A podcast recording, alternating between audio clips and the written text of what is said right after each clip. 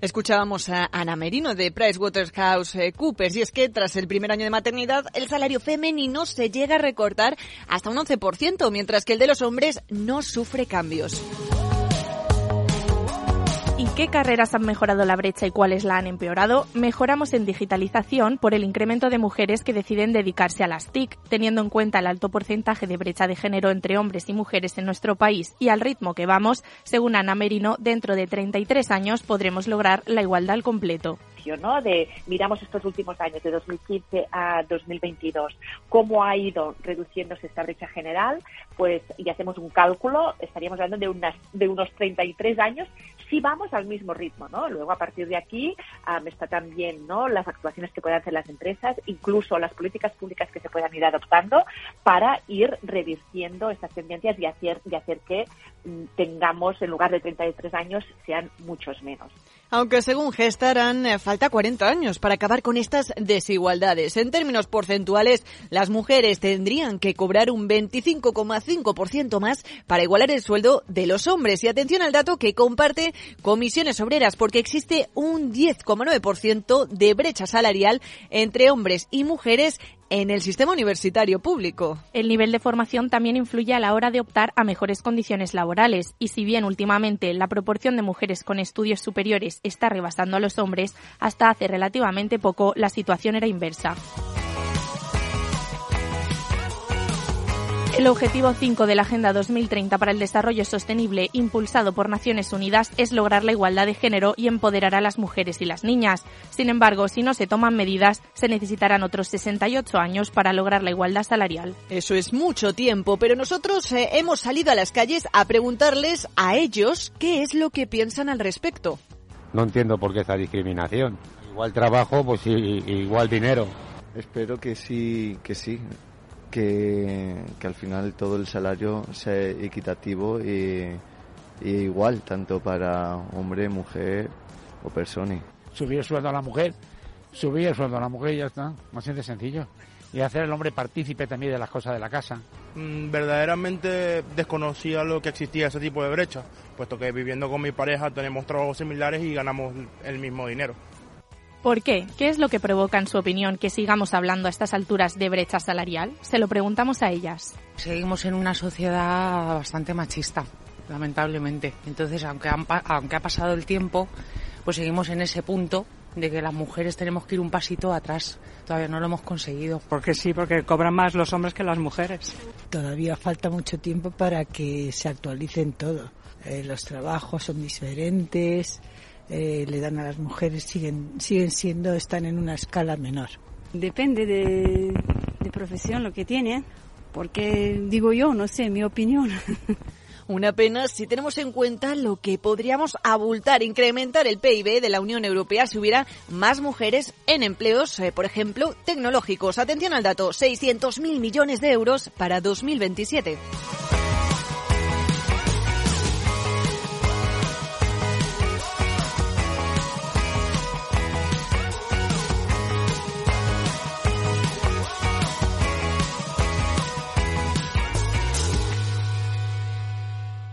En Darwinex hay más de 100 millones de euros buscando traders con talento. Ya hemos pagado más de 4 millones en comisiones de éxito. Si te tomas el trading en serio, únete a Darwinex. Capital en riesgo. Datos actualizados el 16 de septiembre de 2022.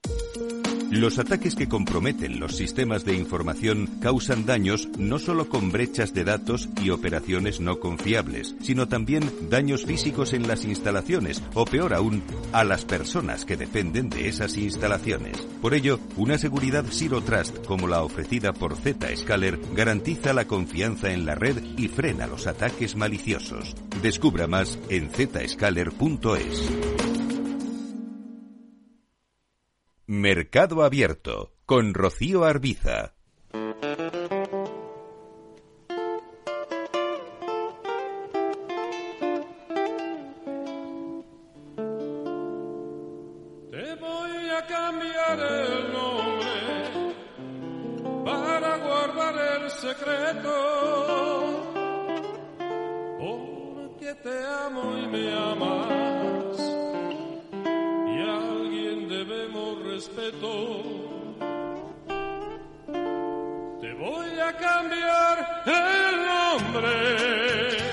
Pues eh, ha llegado ya el consultorio de bolsa del viernes aquí en Mercado Abierto en Capital Radio y por tanto están con nosotros, ya saben, para resolver todas las dudas que puedan tener ahora mismo eh, con sus inversiones.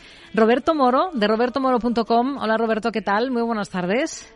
Buenas tardes, ¿qué tal? Y Jorge del Canto, responsable mm, eh, de inversiones de Merisa Patrimonios. Hola Jorge, ¿qué tal? Muy buenas tardes. Muy buenas tardes. Bueno, ¿cómo ven las cosas? Hemos terminado la semana en positivo. Estamos viendo cómo el IBEX 35 ha cerrado holgadamente por encima de esa cota de 9.400 con subidas de casi el 1,5%. En el resto de Europa también muy buen comportamiento. El DAX eh, con subidas del 1,64 esta jornada. Estamos viendo tono positivo al otro lado del Atlántico en el mercado estadounidense. ¿Cómo ven la situación? Mm, Roberto.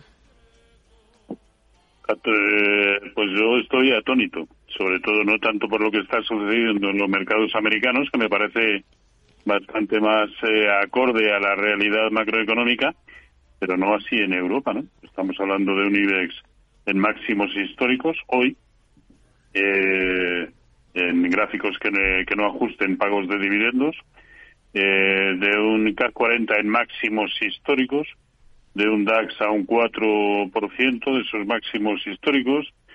En fin, eh, aquí ni hay crisis ni, ni nada de nada. Al final, esto, por lo menos a mí, me viene a reafirmar en mi idea de que los porqués no importan. lo que, lo, porque es que eh, salgan los datos que salgan, sale mal dato de inflación para arriba, sale buen dato de inflación para arriba, sale unos buenos PMI para arriba, malos PMI para arriba al final lo que importa es el sentimiento, la tendencia hoy por hoy es la que es.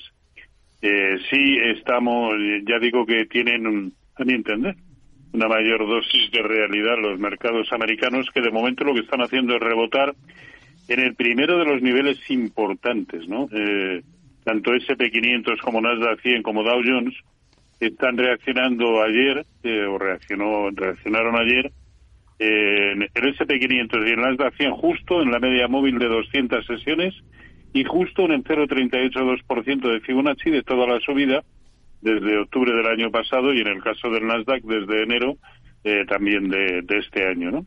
Y el Dow Jones también reaccionando al alza ante un soportazo horizontal como era la zona de 32.590. Por eso digo que eh, algo más lógico, todo lo que está sucediendo en el mercado americano, yo del, del mercado europeo me hago cruces y, y bueno, sigo opinando que, más pronto que tarde pues tiene que, caer. Yo creo que, estamos abocados a ello y parece que nos hace falta eh, pues una bofetada, no sé en forma de qué, para darnos cuenta de que esto no es, no es real, pero sobre todo es que eh, vamos a eh, el bono europeo eh, en, octubre del año pasado, es decir, cuando los índices llegaron a mínimos, eh, el, bono europeo estaba en 134,65. Y desde ahí, todos los índices europeos a recuperar y de qué manera, eh, hasta llegar, pues incluso, como digo, a máximos históricos algunos de ellos, ¿no? Sin embargo, el bono europeo hoy está haciendo 31,80. Es decir, eh, tres puntos por debajo de donde estaba en octubre. Esto eh, debería eh, augurar eh, caídas importantes aún en precio, subidas por lo tanto en rentabilidad y augurando subidas mucho más fuertes y prolongadas, como correspondería con la inflación actual en, en los tipos de interés. No pasa nada. Es decir, eh, el, el, bono europeo por debajo de octubre, K40 en máximos históricos. Venga, alegría. Hmm. Jorge, ¿también está atónito?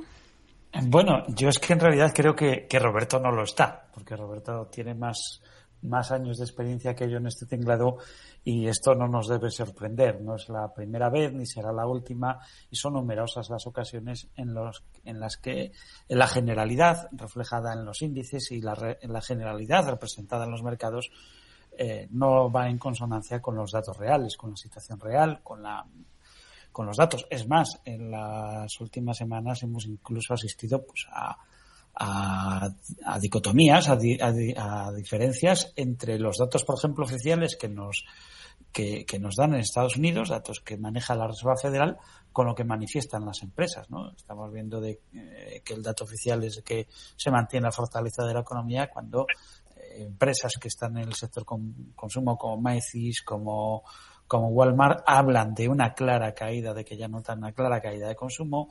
Eh, vemos datos de oficiales de fortaleza del empleo en Estados Unidos, que sin embargo las entidades privadas de empleo en aquellos en, aquel país nos hablan de una clara menor oferta y, también eh, que empieza ya a ser mm, empieza a haber tensiones en el otro lado y, bueno, pues esa diferencia. Y después en Europa, en todo caso, lo que si podríamos estar hablando es de la generalidad, ¿no? Que, que bolsas como la española, eh, la bolsa británica, el FTSE, o el CAC 40 que ha citado Roberto o el PSI de Portugal esté moviéndose al alza tiene cierto sentido, primero por la composición de sus índices y segundo porque en relación a los beneficios que generan las empresas que están incluidas en esos índices, esas bolsas están relativamente baratas, relativamente baratas en, torno, en, lo que se refiere a la relación entre el precio y los beneficios que generan.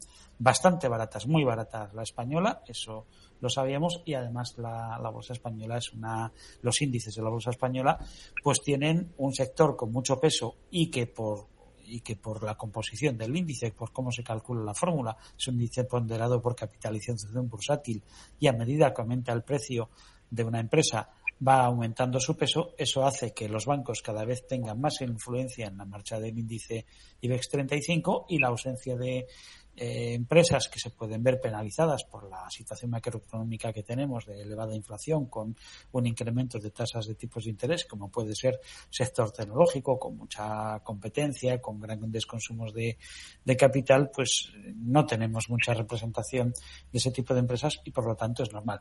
No obstante, dicho esto, pues eh, que a nadie se le olvide una cosa, las correcciones siempre llegan antes o después no existe el hilo de plata, yo no lo he conocido, eso sí que me dejaría atónito si dentro de seis meses seguimos hablando de que todos los días sube. Vendrá una corrección, esas correcciones suelen ser proporcionales y son proporcionales siempre a lo que viene dando. Y lo que habrá que ver es en qué índices esa es una mera corrección de lo que está sucediendo y en qué índices pues un nuevo, eh, una nueva fase de descensos generalizados y continuados. Yo creo que Estados Unidos tiene más peligro que Europa en este sentido y, y en Europa lo que creo es que hay diferencias, eh, diferentes mm, marchas en distintas economías y las empresas de, de, que cotizan en España y que están en nuestro índice son muy diferentes a las de los índices alemán o, o el índice holandés o el índice italiano y por lo tanto pues nosotros sí podemos capear mejor el, temporal y a lo mejor tener una mera corrección mientras los demás inician un nuevo, un nuevo tramo de, tendencia bajista sostenida. Hmm.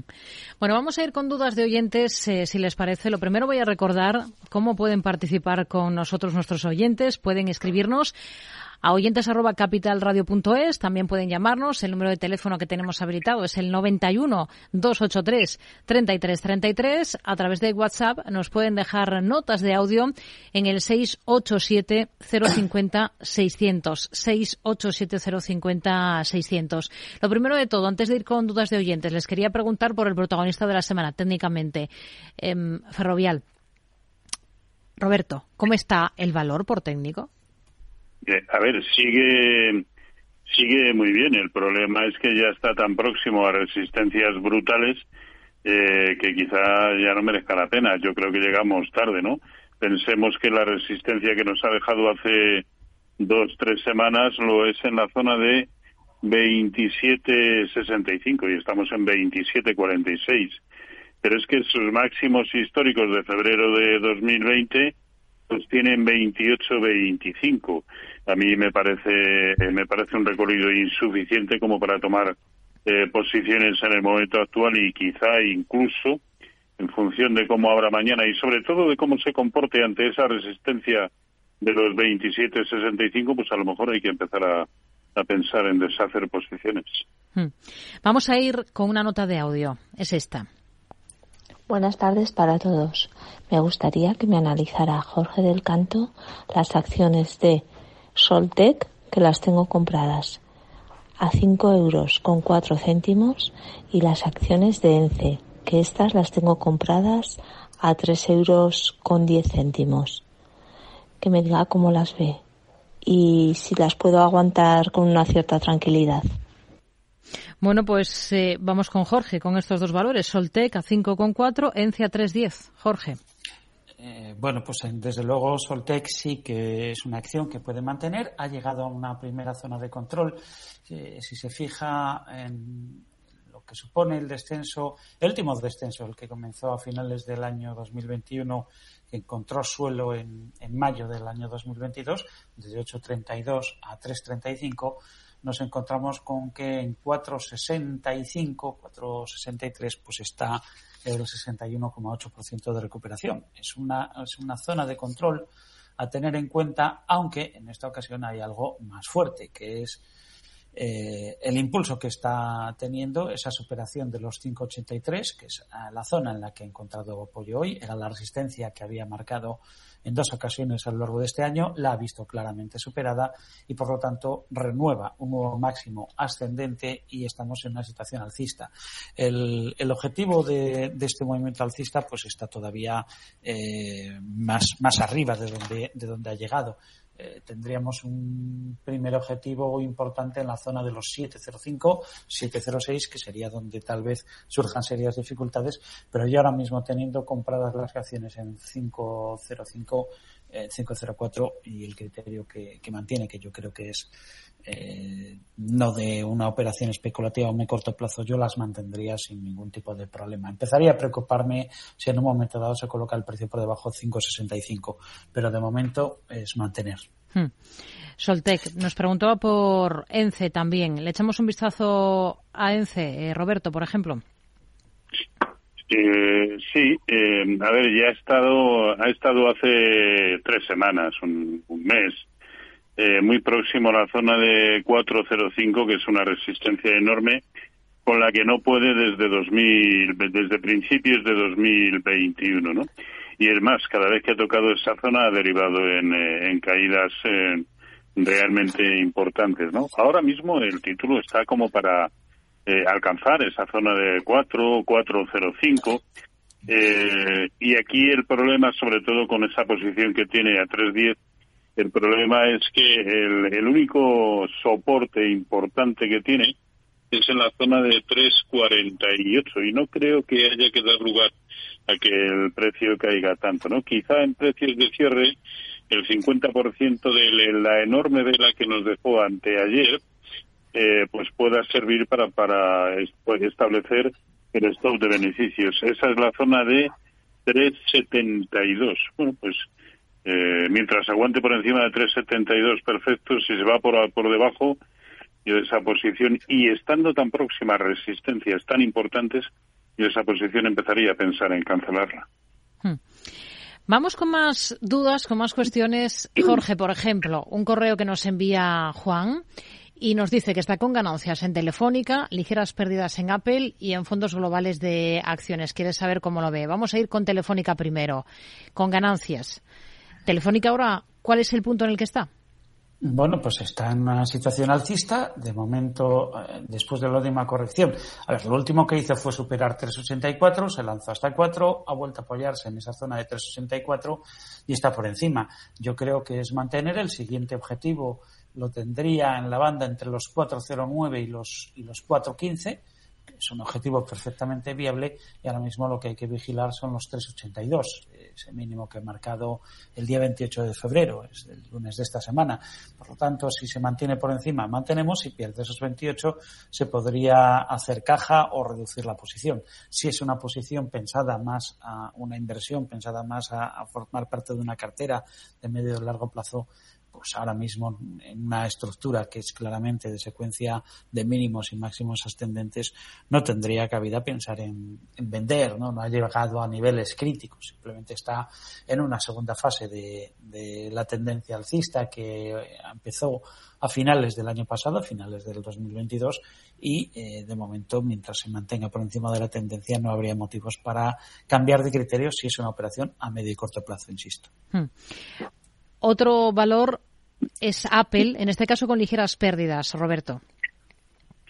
Bueno, si, si lo tiene con ligeras pérdidas, eh, los mínimos, lo que pasa es que están un pelín alejados, ¿no? Pero los mínimos que nos dejó ayer, que fue también prácticamente en la apertura, en 143.70, ese es un muy buen nivel para situar el stop de pérdidas en esta en este título, ¿no? Siendo conscientes de que hoy eh, ha abierto con un hueco bonito al alza, que eso lo está llevando a seguir y a, estar por encima de la media móvil de 200 sesiones, eh, por lo tanto también eh, puede perfectamente ir a buscar el máximo anterior, que también lo fue a finales de octubre del año pasado, en la zona de 155-50. sí, puede realizar ese recorrido, pero sobre todo, y al fin y al cabo también esa era parte de la pregunta, eh, sí, si se fuera por debajo de 143.50, yo sí eh, desearía esa posición. Fondos globales en, en acciones, Jorge, que, sé que le interesa este tema de los fondos, ¿tendría? Bueno, eh, yo creo que se está refiriendo cuando, cuando habla de que tiene un fondo de global en acciones. Quiero entender que se trata de un fondo que hace réplica o algo parecido y el índice por excelencia que tenemos aquí es el MSCI All Country World Index, el ACWI. Y bueno, es cierto, bueno, si tiene pérdidas, pues puede ser o que venga de hace mucho tiempo la operación. No, no nos dice, no, no, nos dice que tenga pérdidas. Las pérdidas eran ah, solo en Apple. Vale, pues entonces en este caso tenemos una zona de recuperación, pero cuidado respecto al nivel de, a nivel de, de, lo que es desviación típica respecto a su canal de desviación típica y recta de regresión está bastante alejado. Yo me fijaría en el índice eh, MSCI al Country World Index, eh, ACWI, que lo busque, que lo busque en dólares, que es fácil de encontrar, por ejemplo, en Investing, y que se fije en un soporte que tiene en los 329,41 puntos. Si lo pierde, que reduzca al menos la, la posición, que eh, que la reduzca, por ejemplo, a la mitad de lo que tiene, si es que es posible, y espere a que se dé una circunstancia más favorable para volver a entrar pensando en que no es una operación especulativa, sino que es de fondo de cartera. Hmm. Vamos a ir con más cuestiones. Tenemos al otro lado del teléfono esperando para intervenir con nosotros eh, a María de Alicante. María, muy buenas tardes. Buenas tardes y muchas gracias por ayudarnos. Díganos. Eh, le quería preguntar por unos valores. Uno de ellos es Brunello Cocinelli, que es de la bolsa italiana, Viscofan, Airbus y que me dijera algo de Santander, soportes y resistencias. Le gano a todos, no mucho, pero le estoy ganando. Muy bien. Gracias, María. Muy buenas tardes. ¿Puedo escucharle por el teléfono? Sí, sí, le dejamos a la, escucha, no se preocupe. Vamos a ir analizando todos estos valores. El primero que nos mencionaba María, eh, es Brunello Cucinelli en la bolsa italiana. No sé si es un valor que tenga ahí más o menos localizable rápido, eh, Roberto. Lo no, no porque los italianos que tengo son los eh, los del selectivo, los del Mittel. No, no, ese no lo tengo. Bueno, pues vamos. lo, tengo yo aquí. Si Venga, pues vamos por, ir con orden, vamos con ese y luego Viscofan eh, para Roberto. Vale, pues Brunello está en una situación interesante desde el punto de vista técnico porque después de, eh, de bueno, marcar una tendencia claramente alcista desde eh, mediados del año pasado, de mediados del año 2022, ya desde, 2000, desde junio de ese año, ahora nos lo encontramos en una fase lateral claramente definida, al menos en lo que al soporte se refiere.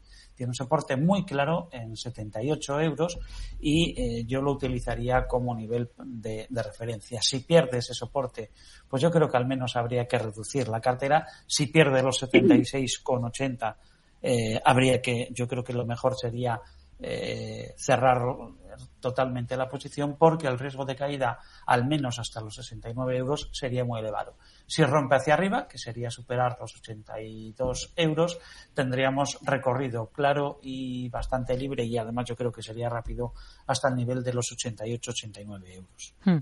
Viscofan lo tiene también en cartera y con ganancias. ¿Qué le puede decir a, a María, Roberto?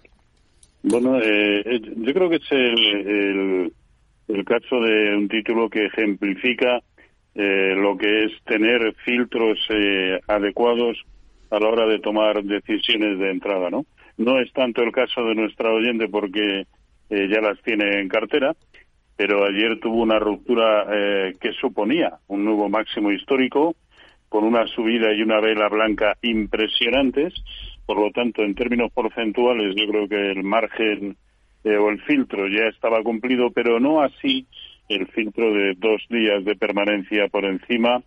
Eh, y, la vela que nos ha dejado hoy, después de que ayer, insisto, dejara una, una vela eh, blanca impresionante, es de bastante indefinición. ha cerrado prácticamente en el 50% del velón blanco de ayer todavía insuficiente para decir que ha sido una ruptura en falso, pero yo, desde luego, eh, con, esa posición que tiene, y dado que el anterior máximo relativo eh, y máximo histórico lo tenía y lo tiene en la zona de eh, 62-80, eh, ahí es donde yo pondría el stop de beneficios de, de esta posición. Hmm. En 62-80, mientras tanto, bueno, vamos a pensar que lo de hoy ha sido solo un mal día. Hmm. Vamos, eh, vamos a retomar enseguida, si les parece, lo dejamos ya para la segunda parte del consultorio, analizar em, los otros dos valores por los que nos preguntaba María, que son Airbus y el eh, Santander. Nos pedía soportes y resistencias en ambos. Por cierto, eh, BlackRock ha informado de que sus participaciones en BBVA y en el Santander alcanzan el 7,4 y el 6,2% respectivamente. Esto convierte a la entidad en el mayor accionista de ambos bancos. Una pausa y enseguida estamos de vuelta aquí en Mercado Abierto.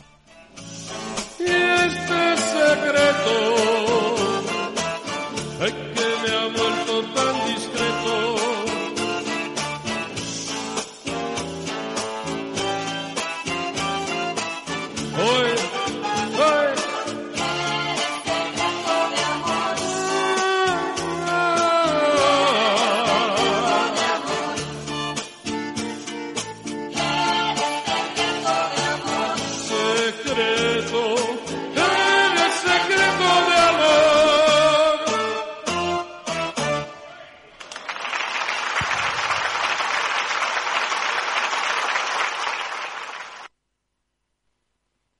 Bankinter presenta Broker Cero, el nuevo servicio sin comisiones de compraventa de acciones en el mercado nacional. El primer broker que ve el dinero como lo ves tú. Y las comisiones también. Infórmate de todo en bankinter.com barra broker. Bankinter, el banco que ve el dinero como lo ves tú. Las oportunidades pasan volando. Como el 25% en aire acondicionado con bomba de calor en el corte inglés. Haier, Daikin, Midea, Fujitsu. Daichu, Mitsubishi Electric, Toshiba. Además, 10% la instalación y financiación hasta en 24 meses. Ahora 25% en aire acondicionado con los tecnoprecios del corte inglés. Vuela. Solo hasta el miércoles 15 de marzo. Financiación ofrecida por Financiera El Corte Inglés y sujeta a su aprobación. Consulta condiciones y exclusiones en elcorteinglés.es. Llega el mayor salón de vehículo de ocasión de Galicia. Motor Ocasión Vigo. La manera más fácil de comprar un coche seminuevo con todas las garantías y la mejor financiación. Eléctricos, híbridos, diésel, gasolina. Elige entre cerca de mil automóviles matriculados el que mejor se adapta a tus necesidades. Del 16 al 19 de marzo tu coche de ocasión te espera en el IFEBI. Motor Ocasión Vigo, tu mejor opción de compra. Invertir en acciones y ETFs con XTB tiene muchas ventajas. Ninguna comisión hasta 100.000 euros al mes. La apertura de cuenta es online y dispones de atención al cliente 24 horas al día. Más de 550.000 clientes ya confían en nosotros. Un broker, muchas posibilidades. XTB.com. A partir de 100.000 euros al mes, comisión del 0,2%, mínimo 10 euros. Invertir implica riesgos. Capital Radio, Madrid, 103.2. ¿Sabes cuál es el mejor dial para escuchar Capital Radio?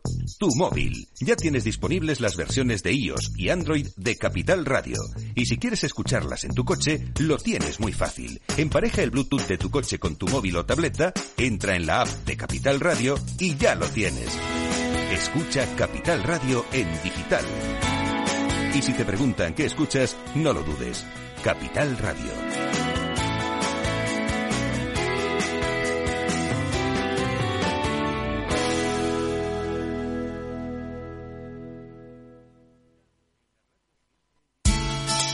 De la mano de Alejandro Mazón y el equipo de Cuídate Deluxe, llega el chico del chándal a El Balance para ayudarnos a estar en forma y mejorar nuestro bienestar general. Los miércoles a las ocho y media de la tarde en El Balance. Capital Radio.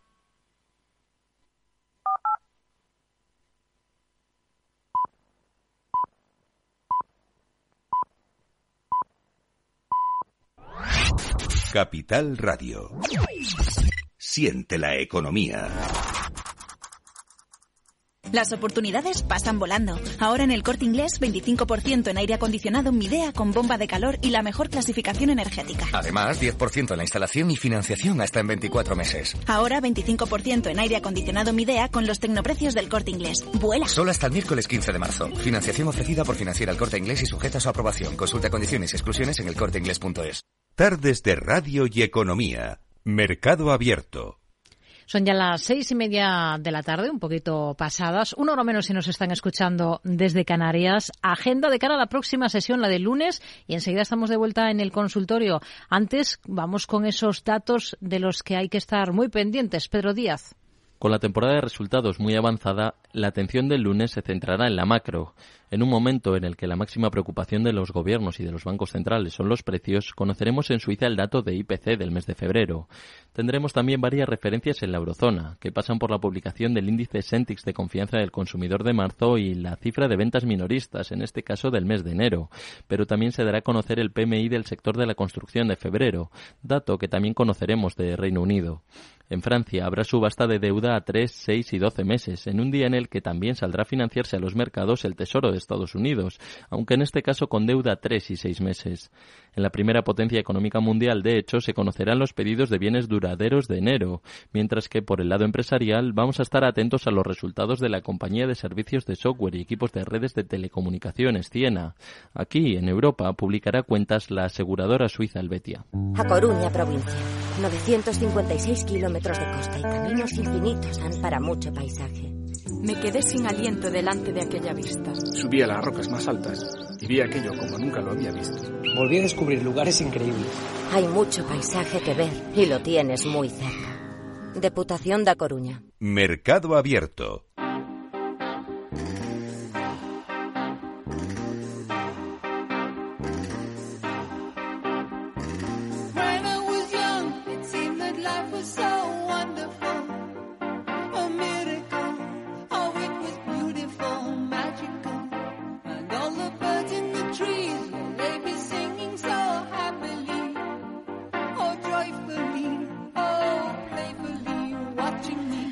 Estamos ya en esa segunda parte del consultorio de bolsa. Estamos en mercado abierto. Ya saben que respondiendo a sus dudas con Roberto Moro de robertomoro.com, con Jorge del Canto, director de inversiones de Merisa Patrimonios.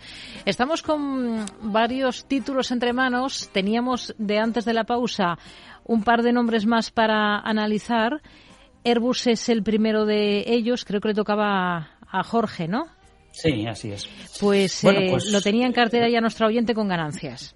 Sí, pues la verdad es que María tiene una cartera pues bastante interesante. En este caso también hablamos de otra compañía eh, que su tendencia es alcista, claramente no solo de, corto plazo, no porque sea alcista desde ese mínimo de septiembre del, del año pasado, sino porque además renovó en- y está renovando y ha reproducido la que ya había iniciado en abril del año 2020. Por lo tanto, tenemos una secuencia alcista que puede ser perfectamente válida para el largo plazo. En el corto plazo, que es tal vez lo que a ella más le preocupa, nos encontramos con que la acción se ha instalado en una fase lateral en las últimas semanas, desde mediados del mes de febrero, con el techo en 125 y el suelo en 121 euros. Bastante bien definido. Si pierde 121 euros, el consejo sería el mismo que le di en Brunello, reducir en parte la, la posición porque el riesgo de caída, al menos hasta 112, 114, sería muy elevado. Por contra, si supera los 125, creo que el siguiente objetivo a corto plazo estaría en los 135. Yo creo que además esta es la situación que tiene ahora mismo más posibilidades en el reparto, ¿no? El que rompa hacia arriba y vaya a buscar ese objetivo en 135. Y ahí es donde creo que le surgirían dificultades. Si ahí ya le quema la posición, podría hacer caja o si es una posición que la tiene, una inversión que tiene en su cartera eh, con criterio de medio y largo plazo, pues desde luego todavía está para, para mantener y podría perfectamente mantener la, la operación abierta. Nos preguntaba también por el Santander, Roberto, otro de los títulos que tenía en cartera con ganancias. Tiene muy, sigue teniendo muy buena pinta, ¿no? Eh, como prácticamente, bueno, en cuanto a lo que es momentum, sí, quizá destaquen ahora mismo Sabadell y Santander, en detrimento de los otros, que no es que estén mal, simplemente que no han roto aún eh, resistencias, resistencias coherentes eh, con un eh, índice sectorial bancario europeo, tratando de romper por encima de 117 y de consolidar por encima de ese nivel. Yo creo que esa puede ser la clave, ¿no? Si, si el sector es capaz de superar esa zona, 117, que además es que por encima tiene prácti- prácticamente no tiene resistencias, con lo cual se puede ir a donde a donde quiera, ¿no? Eh, y por lo tanto eh, Santander puede perfectamente completar el recorrido hasta la primera eh, ahora resistencia en 405. Eh, pero también, bueno, pensemos que esos máximos históricos los tienen 532, 533, ¿no? Eh, así que sí, lo puede seguir haciendo bien. Eh, aquí depende mucho de si ya lo tenemos en cartera. De ser así, yo establecería un stop de pérdidas, eh, perdón, de, de beneficios en la zona de 3, espero que de beneficios, en la zona de 3.55, en tanto que si entramos ahora, pues eh, máximo un stop loss de un 4%. Hmm. Las tenía en cartera ya, eh, era lo que Ah, nos bien. comentaba, sí. Vamos con más cuestiones, a ver, con más nombres. Escuchamos esta otra nota de audio. Hola, muy buenas. Mi consulta es sobre dos valores. En Alemania, Mercedes-Benz y en España, Corporación Financiera Alba. Me gustaría que los analistas echasen un vistazo a ver si ven factible una posible entrada en alguna de ellas y, en caso afirmativo, cuáles serían las resistencias y dónde colocaríamos el stop. Pues nada, muchas gracias y un cordial saludo. Luis desde Palencia. Bueno, pues un saludo también para Luis, que nos deja sobre la mesa estas dos compañías en las que tiene pensado entrar. Quiere saber si lo ven adecuado ahora, si es así, cuáles son los niveles técnicos clave y qué stop debería poner para incorporarse en estos momentos. Primero, Mercedes-Benz, sector automovilístico alemán. Jorge. Mm, Bueno, es un poco tarde, ¿no? Las, eh, las señales de compra que dio esta acción, las primeras, las prematuras, pues nos la dio al superar la zona de los eh, 61 euros, después posteriormente, más adelante, a finales de, de- a principios de este año, pues en cuanto superó 65. Ahora la tenemos en una zona de resistencia intermedia en 75.07 que está superando y por lo tanto tendríamos una señal de continuidad al alza dentro de esa tendencia y podría ser aprovechado para comprar. Pero ojo, recuerde que recuerde lo que acabo de comentar. Es peligroso y podría venir una reacción en cualquier momento. Esa reacción comprando en este nivel, el nivel es hasta un 76 euros como máximo, tendría que tener un stop en la pérdida de los 72 euros. Si pierde 72 debe salir inmediatamente, es el último mínimo relevante a tener en cuenta, debería salir inmediatamente porque el riesgo de caída a 65 sería muy elevado. Por contra, si va hacia arriba, si toma la posición y continúa hacia arriba, el objetivo a la siguiente resistencia muy importante estaría en 90, 90,5. En ese nivel yo no esperaría demasiado, en 89 y medio seguramente haría caja porque ya hay el riesgo de que se produzca una reacción y sea severa, pasaría a ser muy elevado. Hmm. Nos hablaba de, de esta compañía, de Mercedes-Benz, también de Corporación Financiera Alba, con la misma intención que era la de entrar. Roberto. Yo creo que solamente se puede entrar y, y- me extraña de que esté eh, simplemente haciendo un lateral cuando el IBEX está en, eh, en máximos, ¿no? De acuerdo que eh, las participadas por, eh, por Corporación Financiera Alba, pues no es todo el, todo el mercado español, ni mucho menos, ¿no? Eurofoods, eh, Viscofan, Naturgy, Dominion, Bethesda, en fin.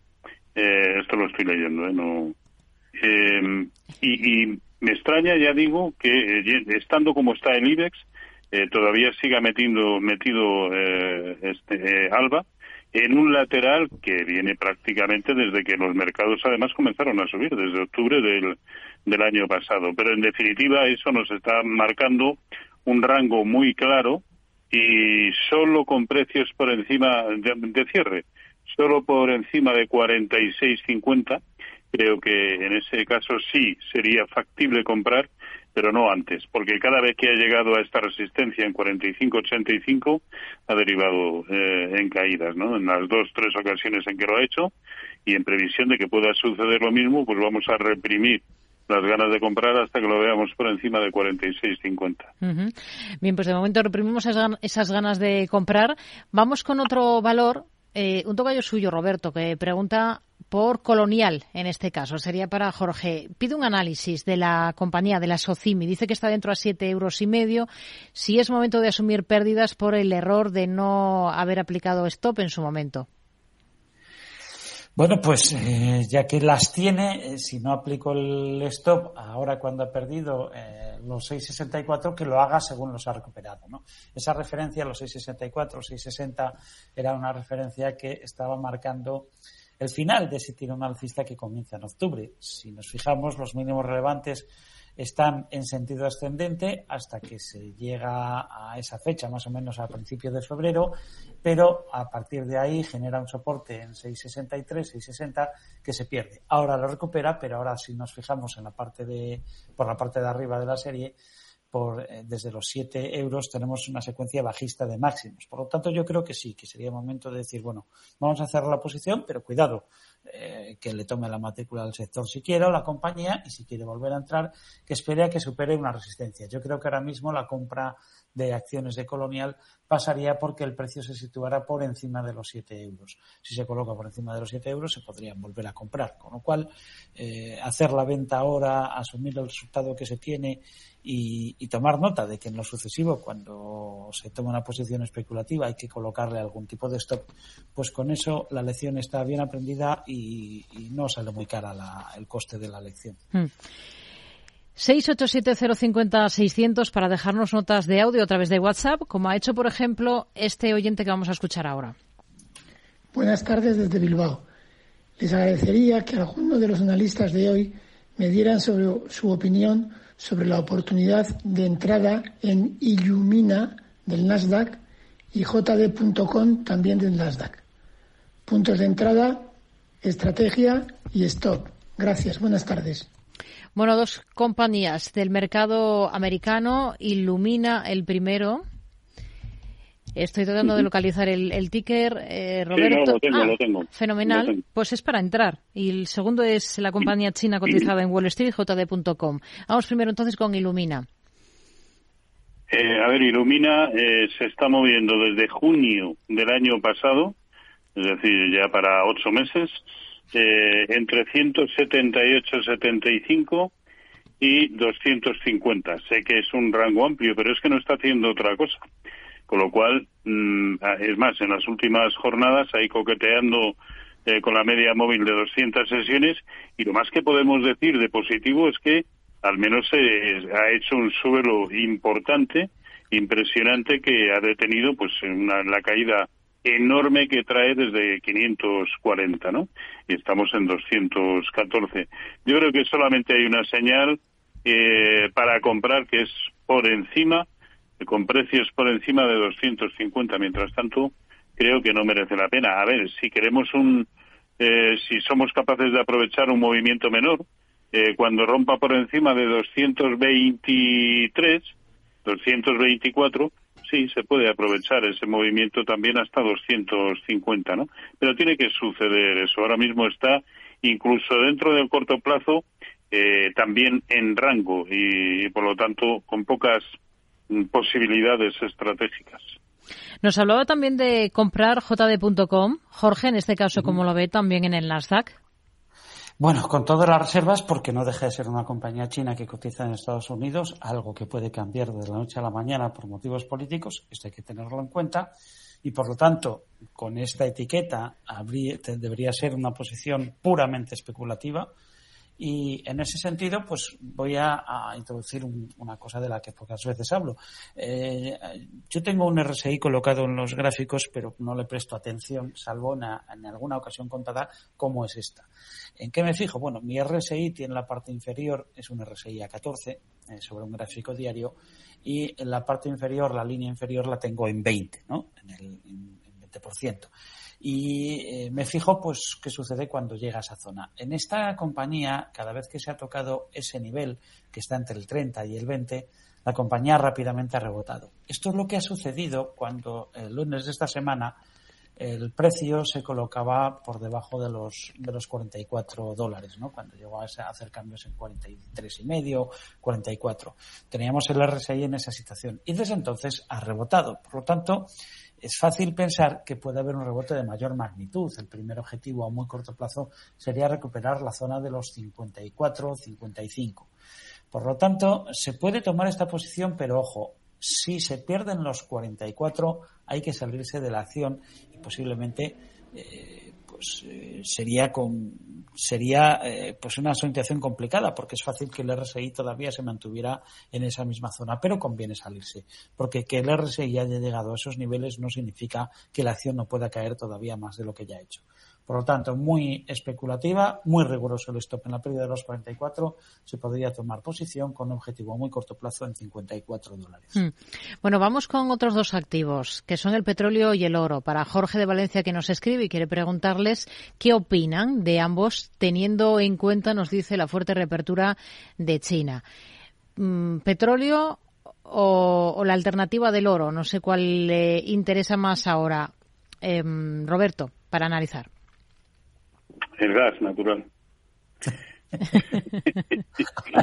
que, es que en el, en el crudo eh, eh, yo no veo nada relevante, ¿no? Por mucho que a corto plazo eh, haya rebasado el, el, el nivel pivote en el que viene moviéndose, ojo, desde noviembre, ¿eh? estamos hablando de la zona de 76-45, pero en definitiva y, y con carácter tendencial, yo creo que no va a suceder nada hasta que lo veamos por encima de 82 eh, 10, de 83 eh, con, con algún filtro y por o por debajo de eh, 70 50 lo que antes suceda yo creo que nos va a marcar eh, la próxima dirección del precio simplemente como consecuencia del lateral o o, o del triángulo rectángulo ascendente que, que tiene pero que en definitiva eh, puede tener un recorrido, pues sí, de prácticamente 12 dólares, tanto si rompe a la baja como si rompe al alza. Por lo tanto, yo creo que es preferible esperar a que suceda una de las dos eh, cosas, ¿no?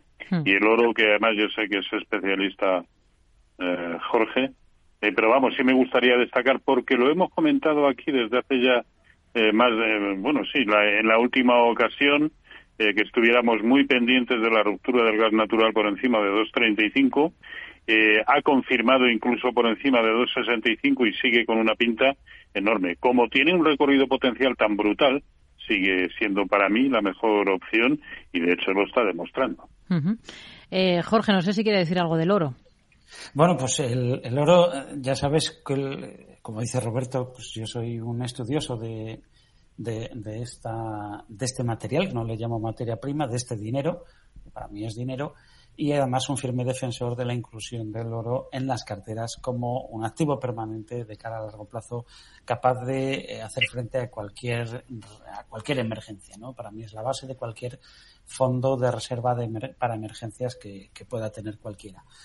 Eh, como activo para especular a corto plazo, pues a mí no me parece adecuado, porque yo creo que eh, hay otros tipos de activos mucho más eh, con, mayor amplitud de movimientos y por lo tanto más propicios para hacer especulación o incluso para hacer inversiones. El oro no genera flujos, eh, no te da dividendos y por lo tanto pues tampoco es como tal un activo de, de, esas características. El oro es dinero y como tal debe ser tratado y tiene sentido tenerlo en una cartera. Dicho todo esto, desde el punto de vista técnico, pues eh, cuidado con esta subida, este rebote que está teniendo ahora.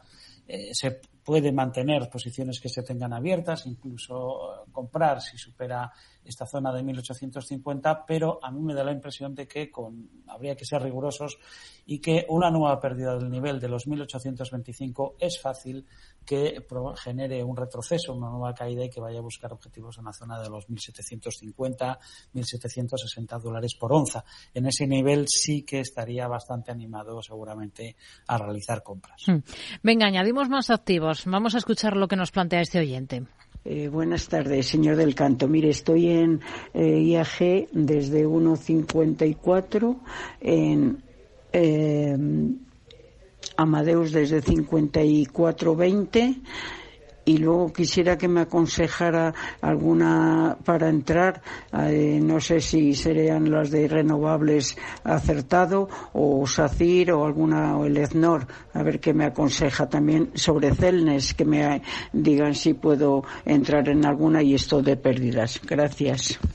Bueno, son varias compañías por las que nos pregunta. Vamos a ir por partes. Primero con lo que ya tiene en cartera esta oyente. IAG a 1,54, Roberto.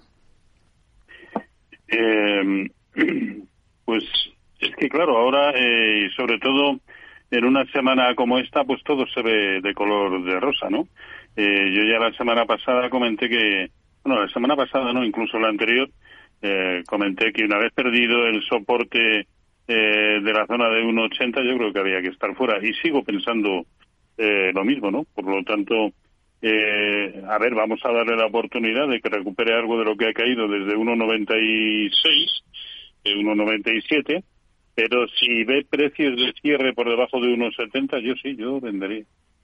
Hmm. Amadeus a 54,20. Bueno, pues ahora, ahora mismo tiene que tener mucho cuidado porque se encuentra en un nivel clave, una resistencia muy importante, los 61 y medio.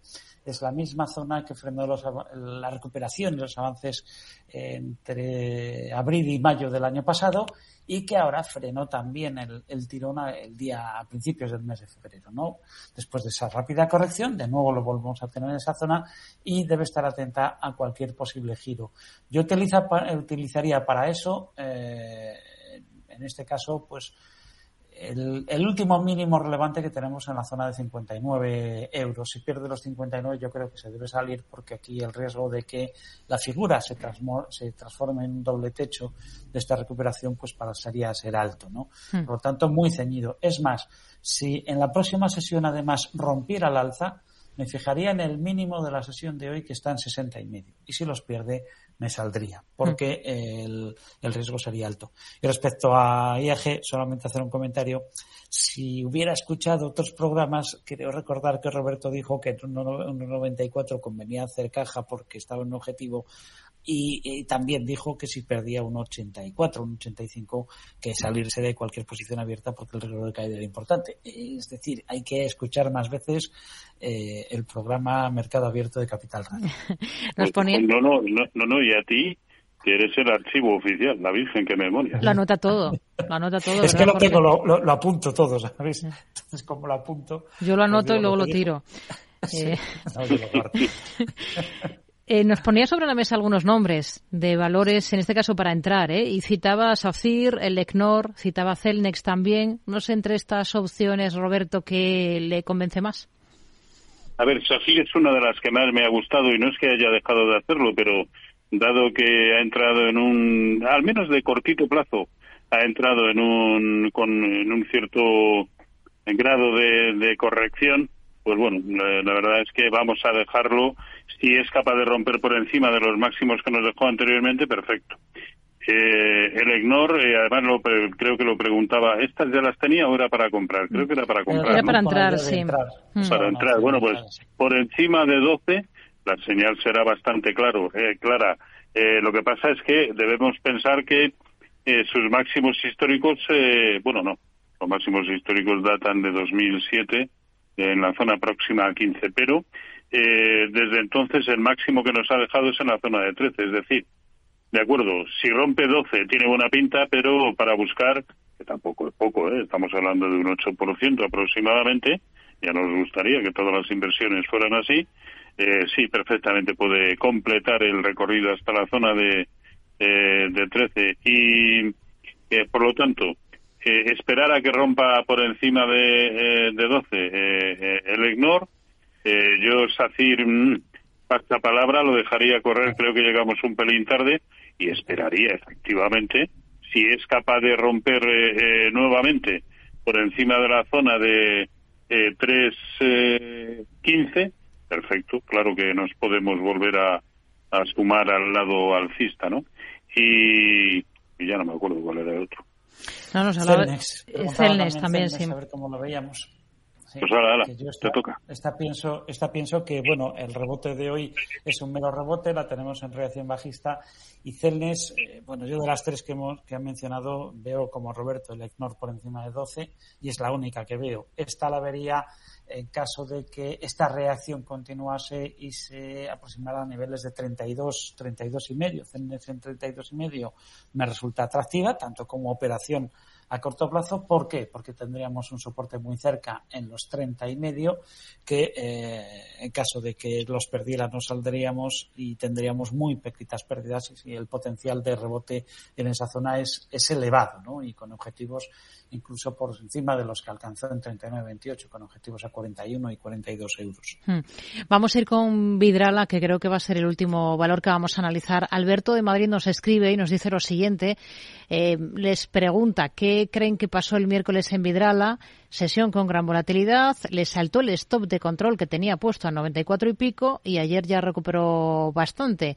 Eh, y se plantea si volver a entrar en los próximos días en la compañía, si vuelve al entorno de 100. ¿Cómo, cómo ve las cosas para Vidrala? Ese día presentó resultados. Roberto. Eh, bueno, eh, si supera la zona de 100, con lo cual entraría en territorio de máximos históricos, sí, yo creo que ahora mismo es el único nivel, eh, porque es algo que alcanzó hace tres, cuatro jornadas, solo por encima de 100 merecería la pena volver a entrar, ¿no? Eh, tiene mucho más claro ahora mismo el soporte, que son que es el precio de cierre de la jornada del miércoles, efectivamente, pues en la zona de eh, 94. Resistencia también muy clara, solamente entrar en una secuencia de máximos históricos, pero con precios de cierre por encima de 100, ¿no? Quizá haya mejores eh, alternativas que entrar en uno que ahora mismo está en máximos históricos o muy próximo a ellos, eh, cuando me parece que Europa sobre todo está estirando demasiado el chicle, ¿no? Y a lo mejor estamos próximos a una corrección. ¿Alguna idea, Jorge, para terminar? Bueno, pues ya que poco a poco se va acercando al precio que en la que le tengo echado el ojo, yo creo que FAES, que ha continuado con esa reacción, lo decía hace unas semanas, cuidado con el rebote que puede ser en falso, y yo creo que si FAES va a la zona de 3.16, 3.20, yo creo que sería una buena opción de compra y después me estoy fijando en Audax en el caso de que eh, salte por encima de 1,41. Por encima de 1,41 me parece una opción muy interesante de compra a corto plazo. Roberto, ¿alguna idea también? Gas natural. El gas natural. Eh, con, eh, con la precaución lógica que tenemos que tener en un subyacente tan volátil ¿Mm? eh, y por lo tanto entrando pues en primera instancia con la mitad de lo que tuviéramos pensado destinar para permitirnos un stop eh, inicial eh, bueno no sé por qué digo inicial porque el stop loss siempre ha de ser inamovible no Eh, y, y por lo tanto permitirnos un stop acorde a la volatilidad que se gasta este subyacente. Nos quedamos con ello. Señores, ha sido un placer. Ah, y, ah, y cortos en el CAC 40 Cortos en el CAC 40. Roberto Moro, de robertomoro.com. Jorge del Canto, director de inversiones de Merisa Patrimonios. Hablamos el viernes que viene. Gracias. Hasta Buena la semana. semana. Un Hasta abrazo. otra, un abrazo Buenas Chao. tardes. tanto ruido y al final ruido de penas tanto ruido y al final ruido de apenas Pues nosotros nos despedimos, como siempre, aprovechamos estos dos últimos minutos para agradecerles que también esta tarde de viernes hayan estado con nosotros, que nos hayan acompañado aquí en Mercado Abierto. Volvemos todo el equipo el próximo lunes a las 4. Buen fin de semana, gracias. Muy buenas tardes.